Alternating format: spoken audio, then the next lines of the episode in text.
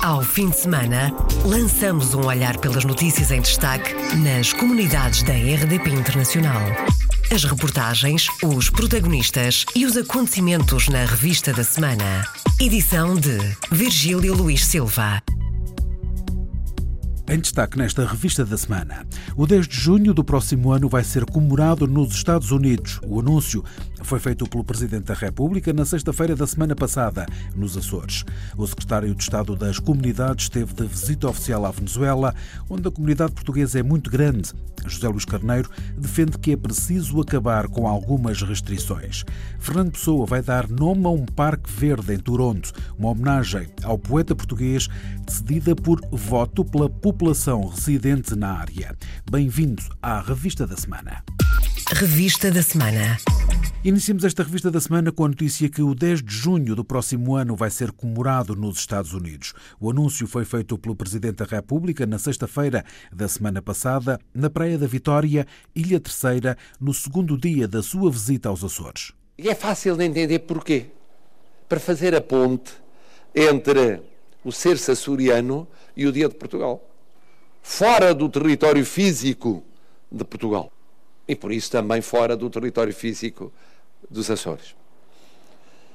Como natural é que o Presidente da República Portuguesa, para o ano, ao celebrar o 10 de junho com o seu Primeiro-Ministro no Estádio da América, encontre e abrace, no sentido rigoroso do termo, milhares de portugueses, dos quais milhares de açorianos, que estão presentes nas várias comunidades das duas costas dos Estados Unidos da América. Nos últimos censos norte-americanos e de acordo com a Direção Regional das Comunidades, a comunidade portuguesa nos Estados Unidos é de cerca de 1 milhão e 400 mil pessoas, estimando-se que 70% sejam de origem açoriana.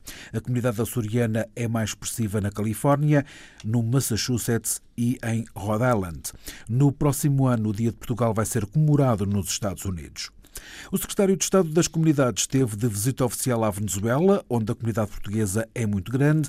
Muitos dedicam-se ao comércio, mas também têm dificuldades. Por isso mesmo, José Luís Carneiro defende que é preciso acabar com algumas restrições empresários dos setores da restauração, da panificação, da distribuição alimentar, irão agora com regularidade eh, ter encontros com as autoridades venezuelanas, tendo em vista remover alguns obstáculos àquilo que verdadeiramente os portugueses querem fazer, que é trabalhar, produzir, contribuir para a riqueza deste país, porque encontram neste país também, apesar das grandes dificuldades e das graves dificuldades que estão a passar, muitas oportunidades. No que toca à panificação, 75% das padarias são portuguesas, mas há falta de matéria-prima. Não há farinha, não há pão, não há medicamentos. São necessários bens de primeira necessidade. Foi precisamente num supermercado a que o enviado especial da RDP, Pedro Saguerra, encontrou uma freira italiana e conversou com ela. Em pleno supermercado de Caracas, Sorina Martínez não poupa nas palavras. Uma freira de origem italiana aponta claramente o dedo ao atual governo. Há muita violência de parte do governo. Há muita, muita violência por parte do governo. Não são os opositores que andam como eu. Muitas vezes nem têm uma garrafa de água. Quem é que tem as armas? É o governo que anda a armar essa gente. É governo. A responsabilidade é toda do governo? É governo. É o governo. É o governo. Estamos há 18 anos assim. Eu vivi durante o governo de Pérez Jiménez e não foi assim. Com o governo de Carlos Andrés também não foi assim. Bem como durante os governos de Betancourt e Caldera. Betancourt não foi assim. Caldeira também. Sorina tenta comprar alimentos para dar de comer às suas colegas do seminário e também a quem não para de pedir ajuda. Quando vê na televisão as cenas de violência, Sorina é muito clara. São os criminosos. As pessoas estão a pedir melhorias para o povo e para a nação. Melhoria para o povo, melhoria para a nação. E não se vê, não se vê nada. O testemunho de uma freira num supermercado de Caracas é mais uma voz a pedir mudanças urgentes no país. Uma freira italiana num supermercado da Venezuela à procura de bens para alimentar as companheiras e as pessoas que pedem ajuda. Londres tenta fazer uma vida normal depois do atentado do passado fim de semana.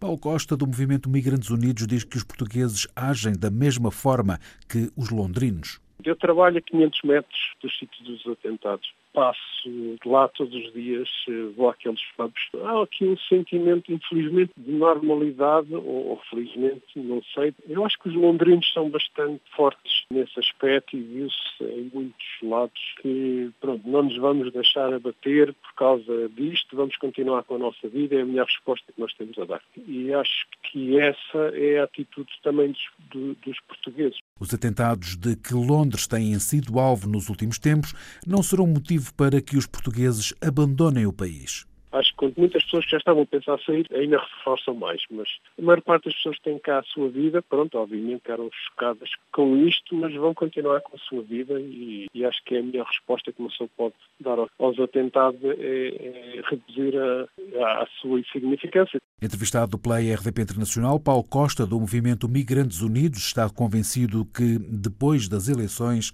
de quinta-feira, a segurança vai ainda ser mais reforçada. O atentado de sábado da semana passada à noite fez sete mortos e cerca de 50 feridos. A comunidade portuguesa em Londres está preocupada com os ataques terroristas, como todos os outros londrinos, e com esta nova forma de ataque com viaturas pode levar a que, a partir de agora, menos pessoas passem as pontes de Londres a pé. Esta é a convicção de Guilherme Rosa, vereador na autarquia de Lambeth, nos arredores da capital britânica. A comunidade portuguesa está apreensiva, como de costume, como todos os outros londrinos, e as pessoas de facto estavam a ver na televisão, todas muito interessadas e preocupadas, eh, de facto, para, pronto, para nós, imigrantes com vidas normais, começa a ser um, um, um assunto muito premente e, e, portanto, bastante vivo na cidade. Portanto, as pessoas andam mais defensivas, mais alerta. De certa forma, se calhar, muitas pessoas até evitaram ontem sair ou foram mais cedo para casa, como foi o meu caso, por esta preocupação que têm relativamente à situação. E ainda por cima são repetição de um modelo de atentado que já tinha acontecido, portanto, na ponte Westminster. Há muitas pessoas a trabalhar no centro da cidade e até utilizam estes pontos e, portanto, as pessoas começam a ter um bocado de preocupação até andar na rua, porque este tipo de acidentes têm sido feitos com viaturas. O vereador na autarquia de Lambeth, em declarações à agência Lusa. Guilherme Rosa diz ainda que a comunidade portuguesa está preocupada com os ataques terroristas. O autarca acredita que as rotinas vão manter-se. Eu não, não creio que eh, pronto, as pessoas mudem radicalmente de estilo de vida. Eu acho que continuam com as suas rotinas de vida. Agora, é possível que algumas pessoas também que trabalham no centro da cidade, ou que são motoristas, ou que, por exemplo, trabalham num autocarro, ou que uh, são elementos de uma empresa de segurança, tenham em si mais atenção e, portanto, ou seja, um cuidado redobrado, porque, ao fim e ao cabo, isto foi feito antes das eleições, é o terceiro atentado em sequência, é plausível que possa acontecer ainda outro, ainda maior, imagino com bombas e tudo. Por isso as pessoas estão visivelmente preocupadas, não é? Portanto, em França também aconteceu uma série parecida, é possível que possa acontecer mais outros, por isso eu creio que as pessoas possam se tornar um bocadinho mais defensivas. Guilherme Rosa, vereador na autarquia de Lambeth. No domingo passado à noite, em Londres, houve uma sessão de esclarecimento sobre o Brexit. Foi no Centro Português de Apoio à Comunidade Lusófona. De acordo com Paulo Costa, que participou no encontro, os portugueses que vivem no Reino Unido querem ver salvaguardados direitos como saúde e trabalho. O direito a residir não chega o certificado de residência permanente só garante a residência. E não basta para nós residir aqui. Temos que ter direito à saúde, temos que ter, direito a trabalhar, temos que ter direito a ter as reformas. E nada disso é garantido. O Estado inglês, através deste certificado, só garante que podemos residir cá, não garante mais nada. Portanto, nós temos que confirmar, arranjar modo de, durante as negociações, nos serem concedidos os outros direitos. Ou seja, o direito de nós termos acesso à saúde e, e não aparecer nenhum governo inglês de um momento para o outro começa a dizer sim senhor, vocês têm cá direito a residir, mas se quiserem ter acesso ao Serviço Nacional de Saúde têm que pagar 500 euros por ano, por exemplo, uma coisa desse género. Ou vocês têm direito a residir, mas se quiserem cá trabalhar têm que ser sujeitos às cotas e, e se não ficarem, se não tiverem nas nossas cotas, por exemplo, tantos enfermeiros, tantos informáticos, então não têm direito a trabalhar cá. O encontro contou com representantes de várias comunidades, entre elas a portuguesa e também de Michel Barnier, o representante da União Europeia. Uma das questões em debate foi de que modo é que podem colaborar. Era saber o que é que está a acontecer o que é que os New Europeans estão a fazer em termos de conversas eh, com os negociadores ingleses e europeus. E o segundo é como é que nós nos podemos envolver mais. Isto era, tanto uma conversa com eles como uma conversa interna entre, entre nós e as pessoas que estavam uh, que apareceram, saber como é que isso podia ser feito. E o que nós uh, combinámos foi, de facto, fazer este, este esforço de, de falar com as várias associações para mantermos um, uma coordenação e, e, e termos uma, uma, representação significativa da comunidade portuguesa, uh, em vez de ficar à espera que nos caia o branco, tem sido tentarmos fazer alguma coisa. De acordo com Paulo Costa, do Movimento Migrantes Unidos, o próximo passo será de procurar envolver as associações e organizações portuguesas no Reino Unido para assim tentarem acautelar e proteger os seus direitos e a sua permanência no país. Cerca de 40% dos portugueses que estão no Reino Unido há mais de cinco anos poderão não ter direito ao certificado de residência por não reunirem as condições. O importante agora é defender estes que não podem pedir este documento. Os postos consulares vão apoiar jovens qualificados que queiram regressar a Portugal. O governo e a Fundação AEP estão a preparar um protocolo de cooperação para que isso possa acontecer. A revelação foi feita à agência Lusa pelo secretário de Estado das Comunidades, José Luís Carneiro. Estamos em vias de estabelecer um protocolo de cooperação, tendo em vista a disponibilização dos postos consulares para trabalhar esses jovens que participaram nesse inquérito e que mostram querer regressar ao país. Os números que resultam do inquérito eh, são positivos e mostram que há efetivamente nas jovens gerações que empreenderam criando micro e pequenas empresas, que há uma vontade de regressarem ao país. A nossa maior obrigação neste momento é de procurar, em trabalho de parceria com a AEP, neste caso no programa Empreende 2020 e também com a própria Secretaria de Estado para a Igualdade e a Cidadania, que tem a tutela do ACM, do Alto Comissariado para as Migrações, cooperarmos para criar as condições, tendo em vista que essas jovens gerações que querem regressar ao seu país o possam fazer. 70% dos jovens imigrantes qualificados querem regressar a Portugal. Este é o resultado do estudo da Fundação AEP, Regresso de uma Geração Preparada, divulgado no final do mês passado. Portugal é um dos destinos preferidos na Europa para fazer investigação científica.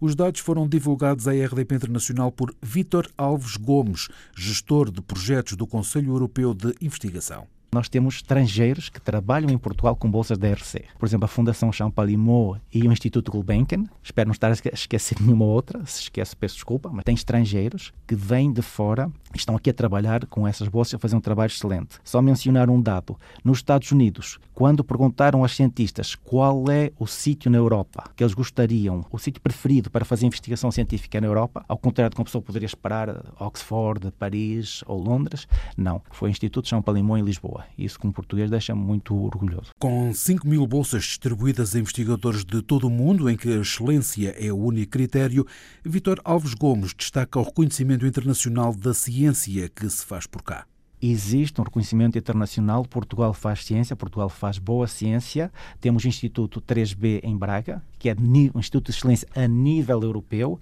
Há pouco tempo tivemos duas bolsas Consolidators em Braga. Existe, às vezes, uma pessoa, ah, sobretudo os mídias, estão mais focados na, nas más notícias, mas também há boas notícias. Há muita e boa investigação científica em Portugal e há gente com muita categoria em Portugal e fora de Portugal. Vítor Alves Gomes, presidente da Assembleia Geral da Academia do Bacalhau de Bruxelas e gestor de projetos do Conselho Europeu de Investigação, foi o convidado do programa Câmara dos Representantes. Vítor Alves Gomes nasceu em Paris, é filho de imigrantes em França. Uma conversa com a jornalista Paula Machado que pode ouvir agora em podcast em rtp.pt/play. Fernando Pessoa vai dar nome a um parque verde em Toronto, uma homenagem ao poeta português decidida por voto pela população residente na área.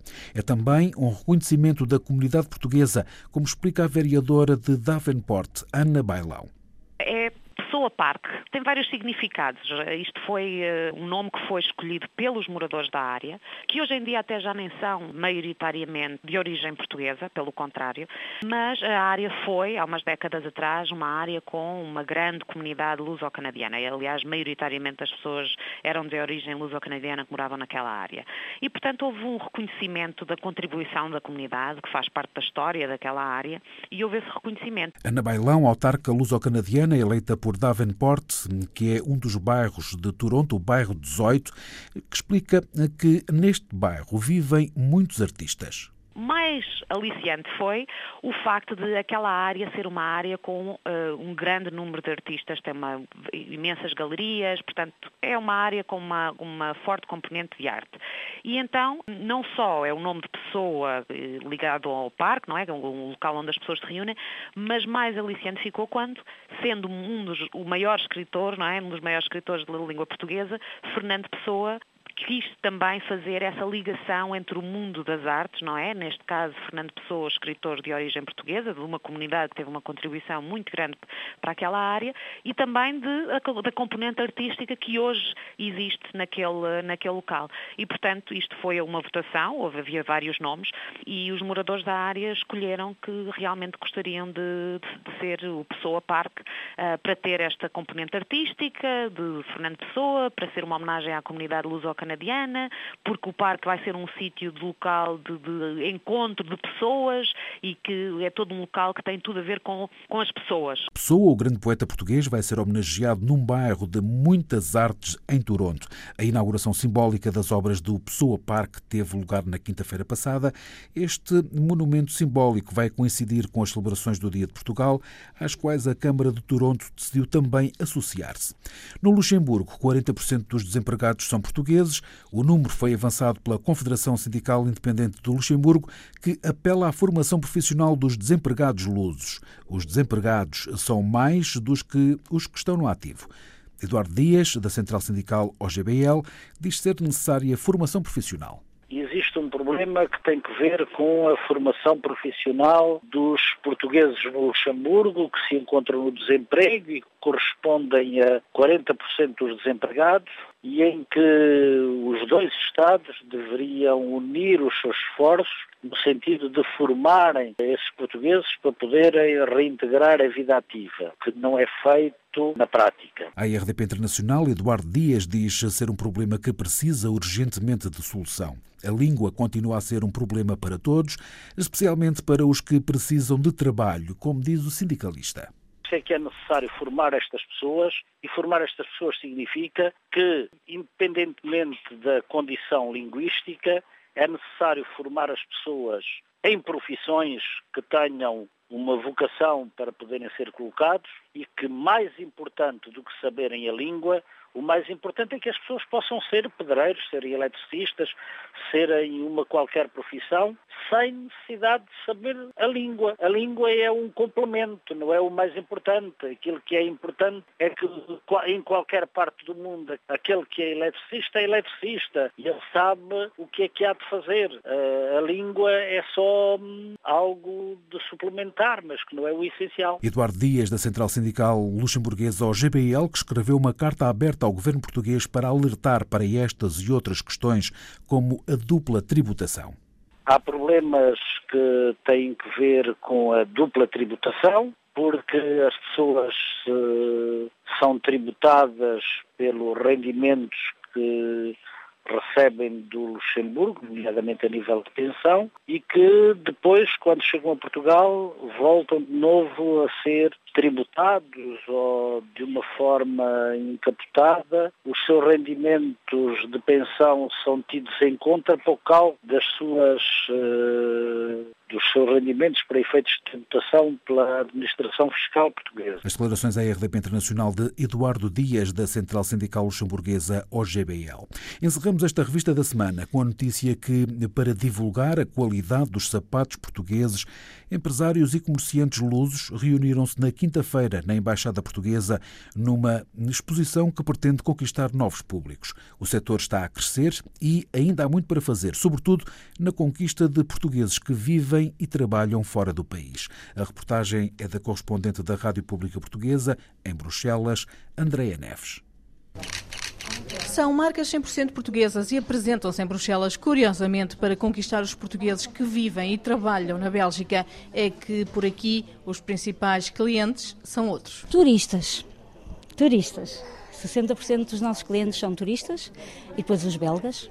E uma das razões deste evento é precisamente para ver se conseguimos clientes portugueses. Ana Esteves é gerente de uma loja onde só se vende calçado português em Bruxelas. Está há três anos no mercado e constata que os sapatos portugueses ainda não são assim tão conhecidos. Curiosamente, não conhecem de facto o calçado português, mas depois interessam-se porque têm alguma noção que a fabricação é, é boa e depois de comprarem o primeiro sapato passam a ser clientes. Isso é seguro porque realmente o sapato português é muito confortável. Para mostrar a qualidade, a portugueses, estrangeiros, empresários e comerciantes juntaram-se na Embaixada de Portugal. João Monteiro é gestor de marca e diz que estes eventos são muito necessários. É um caminho longo a percorrer, a qualidade é comprovada e é pena ver hoje em dia tantos clientes finais que ficam surpreendidos eh, daquele sapato ser português, porque não chega essa mensagem ainda da forma que deveria chegar. Eh, e lá está mais uma vez este tipo de atividades junto dos comerciantes que fazem um bom trabalho nesse aspecto, devem ser reforçados. É também o que defende Sérgio Cunha, CEO de uma marca portuguesa de calçado,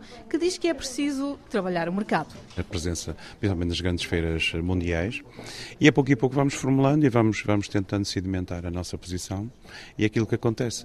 Depois temos realmente os parceiros que começam a trabalhar connosco eh, e é com estas parcerias que nós a pouco e pouco vamos, vamos cimentando a nossa presença. É boa? Que é muito boa, realmente, e estamos em crescendo. A indústria cresce, é certo, mas a divulgação ainda precisa de se intensificar em ações no estrangeiro e para portugueses. A reportagem de Andréa Neves. Fechamos assim esta revista da semana. Ao fim de semana, lançamos um olhar pelas notícias em destaque nas comunidades da RDP Internacional. As reportagens, os protagonistas e os acontecimentos na revista da semana. Edição de Virgílio Luís Silva.